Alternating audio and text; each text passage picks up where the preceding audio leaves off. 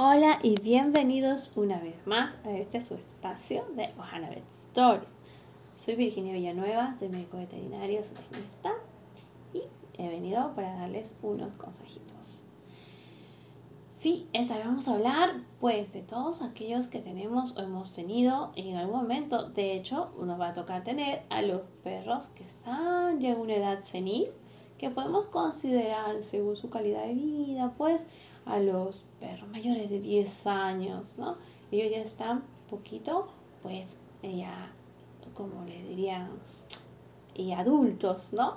Y pues ellos van a tener cierta delicadeza, van a necesitar ciertos cuidados también, porque pues no es como un cachorrito, ¿no? Los, los cuidados de un perro anciano, pues tiene que ser de otra forma y nosotros a veces no nos damos cuenta porque ellos siguen siendo así todos em, juguetones y todavía están detrás de nosotros como cachorros, ¿no?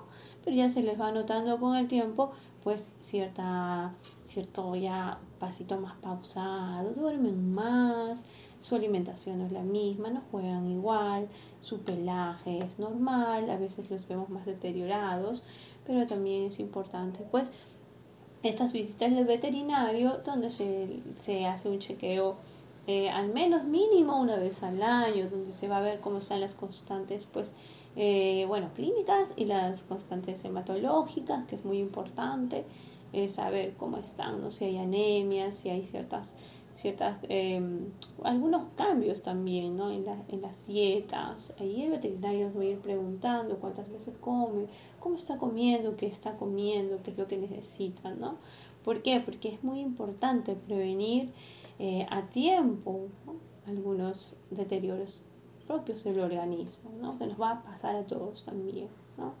La alimentación de un perro anciano es muy importante y sobre todo es tomar en cuenta ciertas razas de perros que son proclives a ciertas enfermedades, ya sean de riñones, ya sean de corazón o de hígado principalmente. Algunos también se deterioran muy rápido lo que son articulaciones y huesos, sobre todo aquellos perros de razas grandes que han tenido pues un crecimiento súper rápido y la alimentación no está acorde con ese crecimiento, ya sea por falta de conocimiento ¿no? o asesoría. Y vamos a ver que ellos se van a deteriorar mucho más rápido y van a tener ciertos em, eh, eh, impedimentos ya de desplazamiento. ¿no?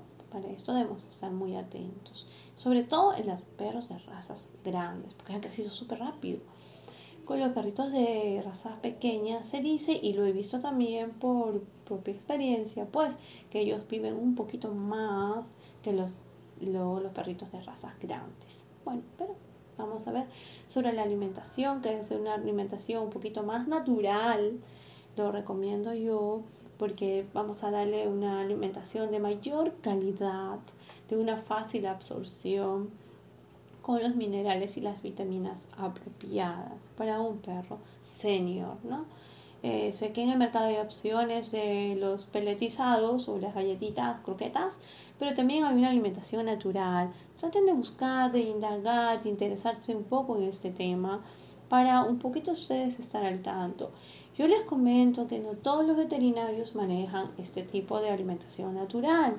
Tiene que ser un especialista porque los veterinarios hasta cierto, hasta cierto punto hemos estado limitados. Y en algún momento yo he estado limitada también con el manejo de dietas y donde yo creía que, bueno, pues la mejor dieta era solamente la peleteada, pero bueno, pues a veces también por falta de, de, formación nos puede ocurrir en todo ámbito de, de, de todas las profesiones, así que yo, yo les digo, consideren siempre un especialista Consideren si hay un problema de dermatología, pues al dermatólogo. Si, si hay una, un problema de alimentación, pues al, al nutricionista ¿no? o al especialista en alimentación. ¿no? En este caso para perritos, para gatos, lo que ustedes tuvieran también. ¿no? Y bueno, pues este, ya vamos a entrar en una etapa en que el cuidado de un perro mayor necesita mayor dedicación y voluntad. Como les digo, la alimentación es vital porque vamos a tener ciertos desórdenes, ¿no? También los paseos, en, el caso de los perros ancianos, ya no va a ser lo mismo, pero sí es importante. El, ejercicio ya va a ser otro tipo de ejercicio. Vamos a estimular bastante los, eh, lo que es, es el antiestrés. Alguien unos juegos que evitan que ellos entren en estrés o, se deterioren más que tienen que también indagar es un, es un tema para los eh, los que hacen entrenamientos lo pueden comentar ahí en esos grupos para ver qué experiencia tienen ellos, porque ellos este, te dan también cierta, ciertos ejercicios para los perros ancianos. ¿sí? Yo lo que sé, pues como veterinario, son, que, son aquellos eh, de, de, mayor contacto con ellos, ¿no? Porque cuando son cachorros, pues les lanzamos una pelotita, ellos van y vienen, pero en el perro anciano ya hay otros juegos como el juego del tirijala, eh, bueno, en fin, hay, otros juegos, ¿no? El afecto es constante, las muestras de cariño hacia ellos es mucho más importante. Cómo debe ser su cuidado dentro del hogar. Algunos ya tienen que comprar ciertos pañales porque no queremos que en el hogar tampoco nadie se siente incómodo porque a veces pues ellos se tuvieron incontinencia, ¿no? O los pelitos ya se les caen a mayor proporción que cuando eran cachorros, ¿no? Y estar un tanto también ah, con el veterinario sobre qué enfermedades podrían eh, tener nuestros perros ancianos. Como yo les digo, está muy relacionado también a la raza, ¿no?